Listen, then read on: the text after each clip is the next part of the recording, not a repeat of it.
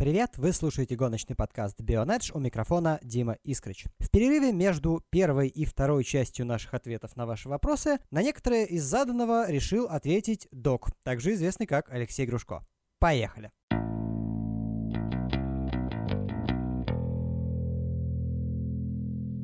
Почему Эдди Ирвайн проиграл чемпионат 1999 года? Саботаж собственной команды, чтобы ирландец не ушел с яичкой в Ягуар или что-то еще? Лично я не верю в теории заговора вот, о том, что Феррари слили Эдди Ирвайна. Вот. Ситуация 99 года выглядела просто со стороны так, но не следует забывать, что после травмы Шумахера а, Феррари, грубо говоря, осталась без лидера, вот, и немного в растерянности. И они просто не смогли э, себя должным образом организовать, а Эдди оказался, ну, он классный парень, он отличный гонщик, но вот он оказался не готов к роли лидера, вот, и Скудерия поплыла. Кроме того, эм, скилл Эдди оказался, ну, опять же, ну, он хороший гонщик, но а, выдержать натиск со стороны а, Макларенов, плюс, когда в борьбу неожиданно включился и Джордан, ну, вот, мое мнение, что Эдди поплыл, вот, и э, настроение ему и не придал тот факт, что Ника Сала, который был призван на замену Шумахеру, внезапно оказался по скорости так же быстр, иногда даже быстрее, при Германия, а, быстрее Эдди. Вот, и как бы вот это вот все в совокупности и привело к тому, что Ирвайн не выиграл титул. Вот. И еще одним фактом, подтверждающим то, что Скудерия не сливала Эдди, является Малайзия. Потому что если бы Феррари хотели бы, чтобы Эдди гарантированно не выиграл, Шумахер бы его в Малайзии просто бы не пускал вперед, и на этом бы все закончилось. Э, ну и вообще, я ну, не верю в теории заговора э, о том, что там команды сливают намеренно своих гонщиков. Вот, потому что на кону стоит обычно очень много денег, и намеренно лишать себя э, дополнительных миллионов никто не будет. Поэтому или с гонщиками обращаются как со вторыми номерами целенаправленно, и это никто не скрывает, а, либо это просто свидетельство безголовости якобы вторых номеров или свидетельство безголовости команд. Поэтому вот то, что случилось в 99 году с Феррари, это недостаточный скилл Ирвайна. Вот, ну, не, не тянул он на чемпиона. Да? И результат дезорганизованности, э, в том числе вызванный травмой Шумахера, дезорганизованности в Феррари.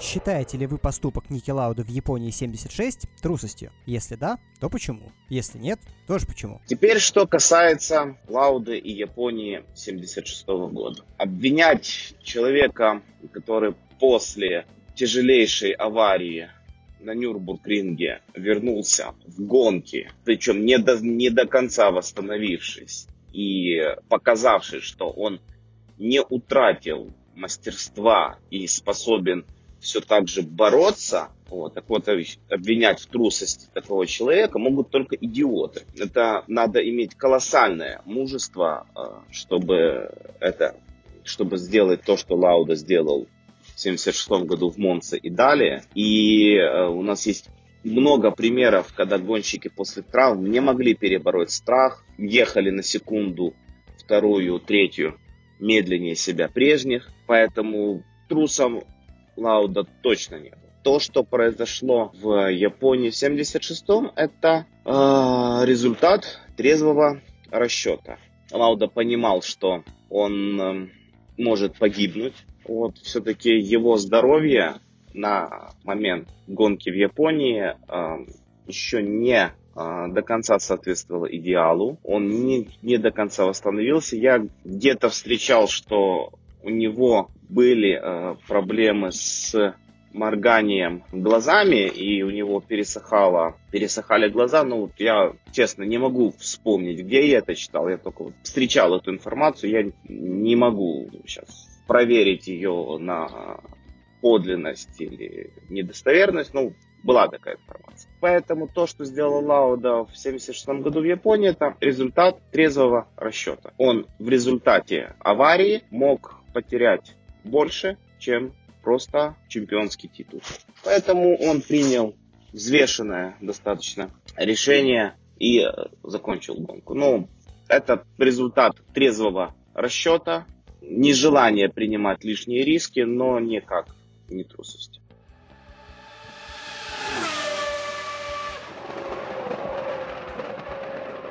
Почему в Супер Агуре постоянно менялся состав пилотов посреди сезона? По Супер Агуре вопрос касается частой смены гонщиков. Ну, в 2006 году у них только а, происходили смены гонщиков по ходу сезона, и я бы, ну, те, кто говорят, что на, на протяжении сезона а, в Супер Агуре часто менялись гонщики, ну просто не, не видел то, что в Формуле 1 происходило в 93-94 годах. Вот там действительно часто менялись гонщики в одной и той же команде по ходу сезона. А так, ну, два раза посадили кого-то за руль, ну, окей. Юдзи Иде высадили из автомобиля по требованию ФИА, и у команды а, на тот момент единственной быстрой заменой был Франк Монтани. Он был э, третьим гонщиком э, Суперагури. Поэтому, когда у тебя отстраняют основного гонщика, ну, логично сажать за руль запасного гонщика. Вот. Плюс там э, дело шло к французскому гран-при. Монтани дали проехать домашнюю гонку, ну, плюс он там чуть денег подкинул. И когда стало понятно, что Ида вернуть уже невозможно, а идея Супер Агури была в чисто японской команде, Агури Судзуки э, сначала подписал тест пилотом Сакана Ямамото, вот, а когда Ямамото подсобрал деньжат, высадили Монтани и посадили Ямамото, который и довел э, сезон до конца. То есть, как бы, все, тут нету ничего сверхъестественного, каких-то там обычные расклады с заменой гонщиков из-за внешних факторов и денежных вопросов.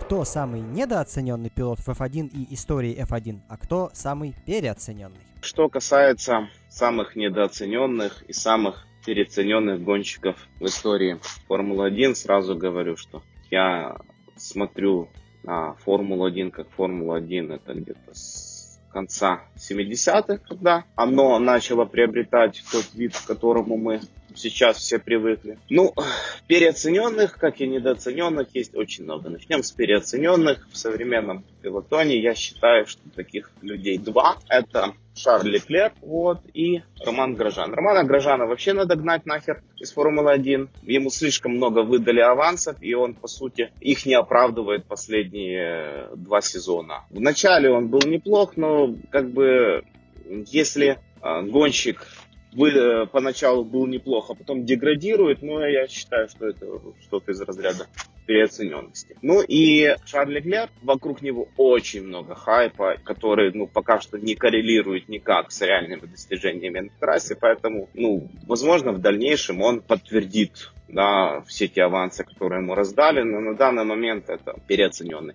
Ну и человек, которого выперли из Формулы-1 наконец-то, он, кстати, может претендовать на звание сначала недооцененный, а потом переоцененный. Конечно же, это Ника Хюлькенберг. Столько находиться в Формуле 1 и ни разу не приехать на подиум, причем побывав за рулем автомобилей, которые способны бороться за подиум, это, ну, это, это сильно. Это и те, кто по-прежнему считает Хюлькенберга классным гонщиком, ну, как по мне, его переоценивают. Еще, кстати, вот гонщик Шрёдингера и недооцененный, и переоцененный, как по мне, это Себастьян Феттель. Он сначала был переоценен, как по мне, а сейчас он недооценен. Так, а теперь вот по прошлым, по персоналиям прошлого, касательно переоцененных, вот, я считаю, что у нас переоценены Айртон Сенна, Жиль Вильнев. Вот это два хайповых гонщика. Нет, они оба классные. Одни, ну, реально крутые гонщики, но когда Жиля Вильнева, человека, который гробил технику, подвергал риску жизни других, пытаясь дотащить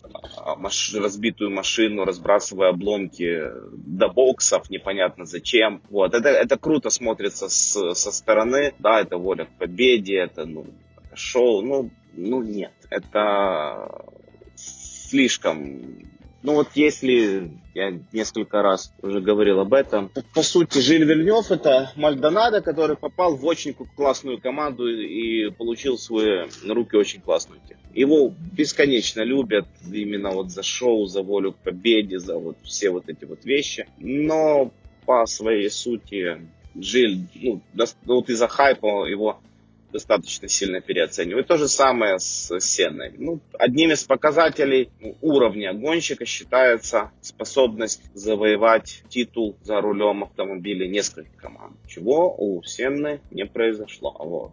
Но при этом его регулярно включают в топы лучших гонщиков, хотя ну, есть гонщики и получше Сенны. Еще из переоцененных, как по мне, это Жан Ализи. Это вот Хюлькенберг, которому повезло попасть на подиум и победить, я э, не сильно верю в такую категорию, как удача. Я считаю, что то, что в большинстве случаев называется удачей, это невидимые глазу результаты работы, вот, или результаты холодного расчета. Ну, бывают случаи, когда там действительно происходит что-то, кто-то не мог никак повлиять, но даже вот попадание в аварии, это тоже не неудача, а это просто неумение а, избегать их. Да? В большинстве случаев я не, не, не полностью отбрасываю этот элемент как случайность, но просто вот касательно Жана Ализи, ну, у него слишком много чего-то, что происходило а, в его карьере, ну, аварии, технические сходы. Вот, технические сходы, кстати, в истории прошлого, в большинстве своем это следствие э, действий гонщиков, а не отказы техники. Потому что это сейчас техника надежная, как, не знаю, как дубовый стол. А раньше надо было следить за оборотами двигателя, да, чтобы его не перекрутить и не спалить. Аккуратно обращаться с коробкой передач, э, не атаковать по ребрике, э, аккуратно объезжать кочки и, и так далее и тому подобное. И часто в авариях, э, не авариях, а технических сходах э, были виноваты гонщики, которые просто тупо загоняли технику. Вот. И вот Жан Алези вот один из таких вот косячников, скажем так. Паскаль Верляйн, как по мне, тоже слишком переоценен. Интереснее говорить про тех, кого недооценивают. Например, Нельсон Пике, вот три титула за рулем автомобилей двух команд. Офигительно быстрый гонщик. Но его вообще вы видели хоть раз в каком-то топе 10 гонщиков Формулы-1, а? Вряд ли. Потом Найджел Мэнсел. Офигительно быстрый гонщик, но почему-то все считают, что его титул, его помнят только титул за рулем Вильямса 92 года, считают Найджела самовозником. Хотя Найджел, блин, это крутой гонщик был. Еще из недооцененных можно назвать Дерека Ворика.